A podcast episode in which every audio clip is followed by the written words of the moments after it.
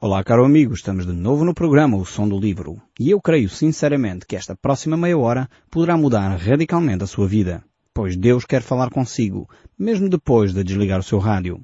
Eu sou Paulo Chaveiro e nós hoje estamos de volta ao texto do livro de Hebreus e estamos no capítulo 12 deste livro. É de facto um livro extraordinário este de Hebreus, onde nós temos retirado lições extremamente úteis para os nossos dias. Mas eu gostaria desde já começar a analisar este texto a partir do verso 14. Estamos então no livro de Hebreus, capítulo 12, verso 14, e vamos lê-lo até ao verso 17, para nos dar de novo um contexto e depois podermos fazer alguns comentários eh, que sejam eh, relevantes para os nossos dias. Diz assim a palavra de Deus. Segui a paz com todos e a santificação, sem a qual ninguém verá a Deus atentando diligentemente porque ninguém seja faltoso, separando-se da graça de Deus.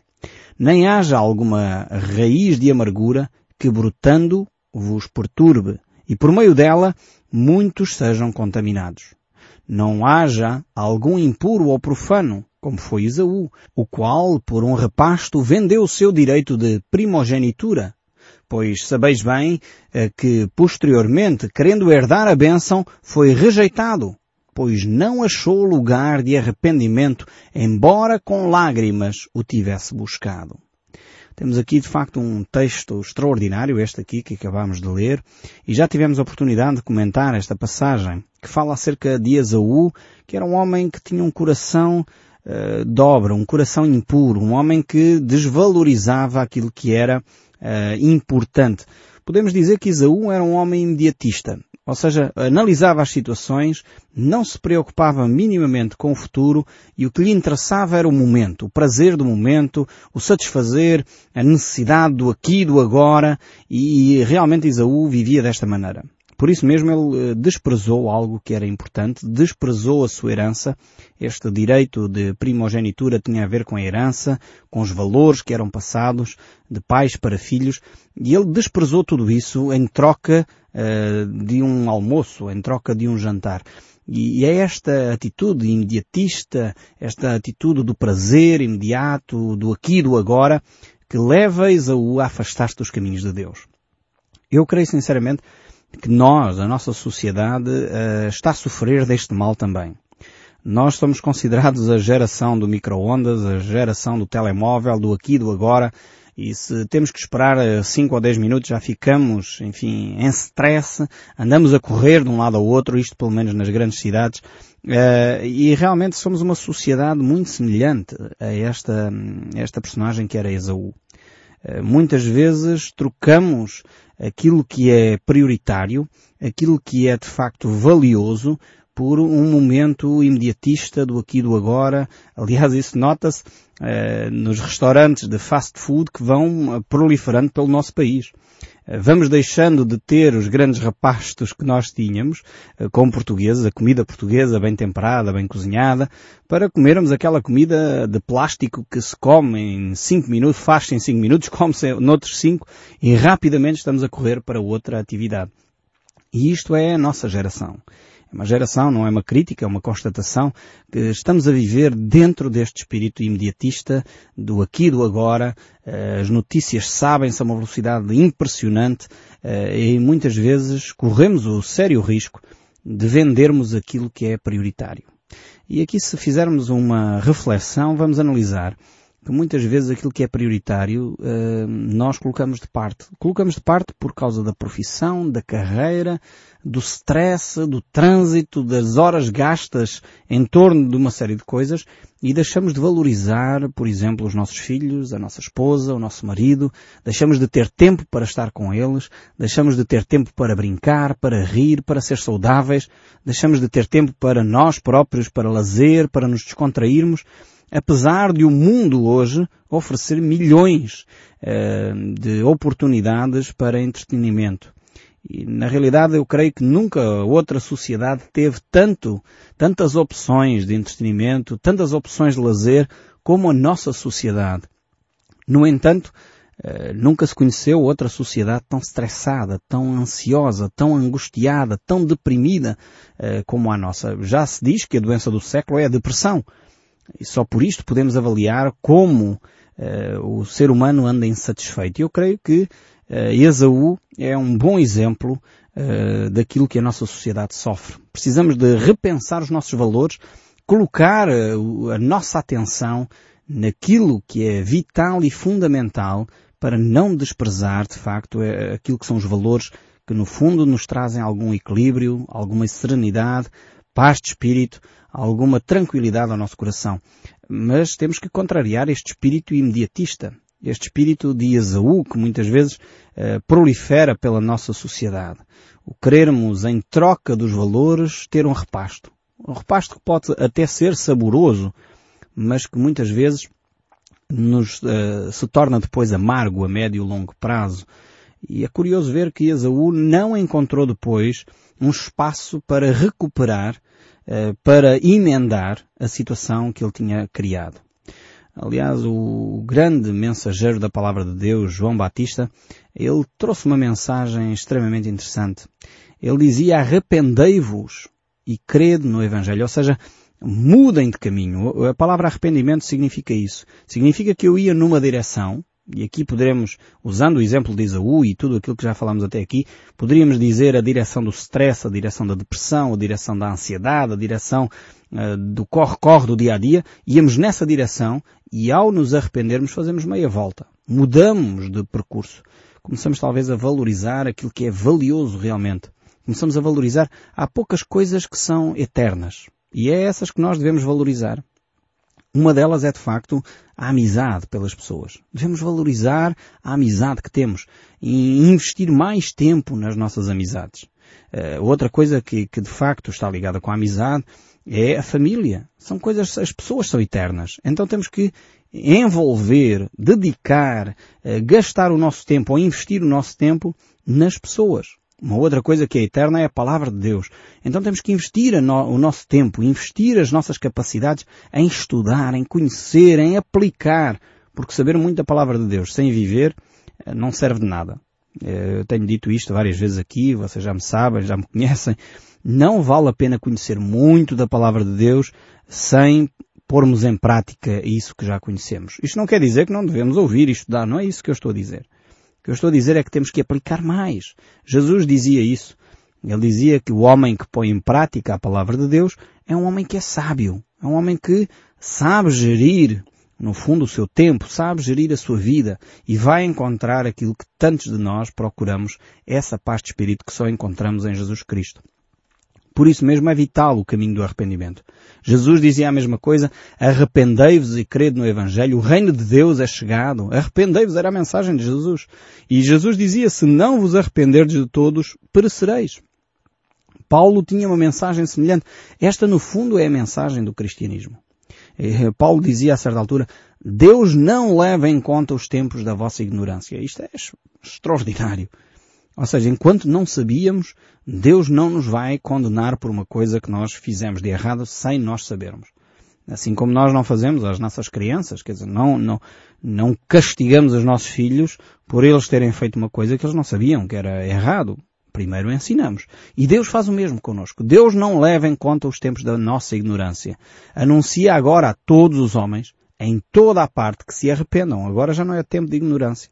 Agora Deus está a falar. Você está a ouvir o programa Som do Livro. Está a ouvir a palavra de Deus. Então você já tem alguma responsabilidade.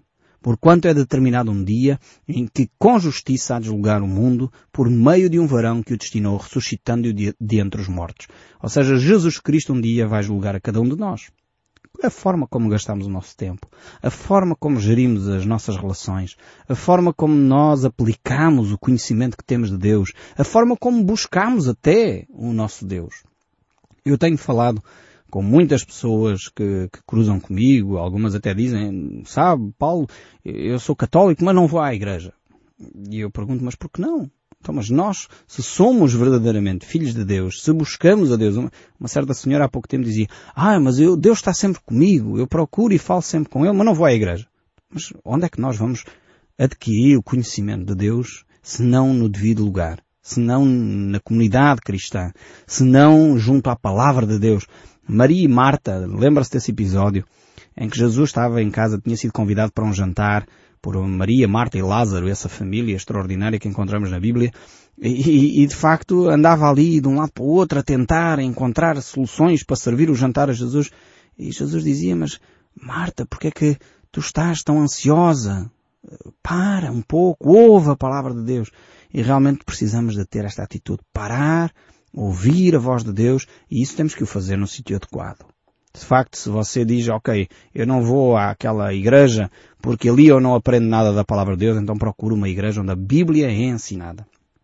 Você já tem me ouvido dizer, eh, vezes sem conta, o facto de ter um rótulo cá fora a dizer igreja, ou não ter rótulo nenhum, mas tem um aspecto, enfim, o edifício, nós identificamos como sendo uma igreja, isso não é sinónimo de nada. Nós temos que ouvir o que está a ser ensinado dentro daquelas quatro paredes. E se de facto ali é ensinada a palavra de Deus com toda a propriedade, isto não quer dizer que eu me sinta sempre bem. Atenção. pouco tempo ouvi alguém a falar, enfim, uma suposta pessoa que dizia falar em nome de Deus, ele dizia, sempre que alguém fala da palavra de Deus, as pessoas têm que se sentir bem. Eu não vejo isso na Bíblia em lado nenhum. Uh, aliás, esse senhor dizia com mais ênfase até, quem prega assim uh, não tem o Espírito Santo. Eu fiquei arrepiado, porque a Bíblia não diz isso. A Bíblia diz claramente que o Espírito Santo é aquele que nos convence do pecado, da justiça e do juízo. E quando eu estou convencido do pecado, eu não me posso sentir bem. Se eu estou a ser confrontado com os meus erros, eu não vou sair dali todo animado, todo contente, porque uh, fui confrontado com o meu pecado. Antes, pelo contrário, saio triste, como dizia o salmista Davi. É como se a mão de Deus pesasse sobre mim. Os meus ossos sentem o peso do meu pecado. E isso faz-me sentir mal. Mas se esse sentimento que me provoca dentro do meu coração muitas vezes ficar abatido, deve levar-me ao arrependimento, como dizia Jesus. Arrependei-vos, porque é chegado o reino dos céus. E é nessa atitude de arrependimento que há mudança. Então sim, quando eu confesso o meu pecado, quando eu deixo, diz o livro de Provérbios, eu alcanço a misericórdia de Deus, eu passo aí sim a viver com entusiasmo, alegria, porque de facto a presença de Deus é notória na minha vida. Mas pronto, isto é um aspecto extremamente interessante aqui do livro, mas vamos voltar ao verso 18 porque há mais comentários aqui que nós necessitamos fazer. Este capítulo 12 do livro de Hebreus, verso 18 diz assim, Ora, não tendes chegado ao fogo palpável e ardente, e à escuridão e às trevas, e à tempestade. Este versículo aqui descreve-nos então uh, um período, portanto, primeiro falamos de Isaú, que não encontrou este lugar de arrependimento, ainda que buscou com lágrimas, ou seja, o seu coração já estava tão duro que ele não ouvia a voz de Deus, ainda que muitas vezes poderia chorar, e eu já tenho presenciado pessoas assim, choram, mas não se arrependem. Lamentam o que fizeram, mas nunca se arrependeram verdadeiramente. Não mudaram de atitude, não mudaram de caminho. Arrependimento é isto, é mudança. É uma alteração no meu percurso. Então, o encontrar lugar de arrependimento é isto. É eu estar numa direção, não é só chorar e pedir desculpa, mas é dizer não volto a fazer. Isto é, de facto, uma mudança de atitude, é o arrependimento que Deus espera de nós. E agora aqui está a falar-nos deste encontro que o povo uh, de Israel, portanto o livro de Hebreus é dirigido em primeiro lugar uh, ao povo de Israel, para os cristãos que faziam parte desse povo, conheciam bem a lei, e aqui o autor vai falar acerca deste encontro que o povo teve no Monte Sinai, eh, quando a lei, o pacto da aliança foi feito, a primeira aliança foi estabelecida com o povo uh, de Israel. E foi de facto um episódio horrível. As pessoas não se queriam aproximar uh, daquele monte porque estavam atemorizadas. E de facto as pessoas ouviam aquela voz de Deus, o clamor de Deus de lado alto e eles não se queriam aproximar porque a montanha era assustadora. E eles ouviam Deus a falar e suplicavam que não lhes falasse mais, falasse através de Moisés. Era o que o povo pedia. Tal era eh, o medo, no fundo, que as pessoas ficaram ao ver a presença de Deus. É por isso que Deus não se manifesta face a face com o homem, porque Deus é um Deus de amor. E Ele sabe que se se manifestasse com toda a sua santidade, com todo o seu poder, nós não suportaríamos uh, tamanha grandeza. Nós não suportaríamos uh, tamanho poder ao ser manifestado. E Deus, por isso, por causa do seu amor, Ele tem sido sempre muito cauteloso ao manifestar-se a cada um de nós. Ele o faz, acho fantástico aquele episódio de Elias, quando ele sai e vai para aquela caverna lá relatado no, no livro de Reis.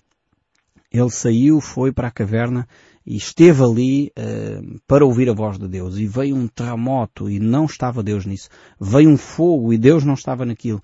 Veio de facto todo o, o que a natureza poderia causar em termos de, de, de impacto e Deus não estava nisso. Uh, e Elias estava ali, diante da caverna, em pé. E depois Deus veio, diz o texto bíblico lá em, em Reis, capítulo 19, que Deus veio e falou num murmúrio, num silêncio, num, num, num, vento calmo e tranquilo. E diz o texto, eu acho fantástico isto, que Elias envolveu o seu rosto e prostrou-se em terra. Fantástico. Quando Deus chega, quando sentimos a presença de Deus, nós não podemos ficar mais de pé. Podemos ficar diante dos fenómenos naturais aterrados, assustados, admirados, mas quando a presença de Deus chega, mesmo que venha num, num murmúrio calmo, nós temos que prostrar o nosso rosto em terra. Porque é Deus que está entre nós. E de facto este respeito que nós precisamos ganhar, recuperar, de entender quem Deus é, ter esta experiência próxima de Deus para podermos desfrutar a paz de Deus que excede o nosso entendimento, excede a nossa compreensão. Mas voltando aqui ainda ao livro de Hebreus, o verso 20 prossegue e diz, pois já não suportavam o que lhes era ordenado.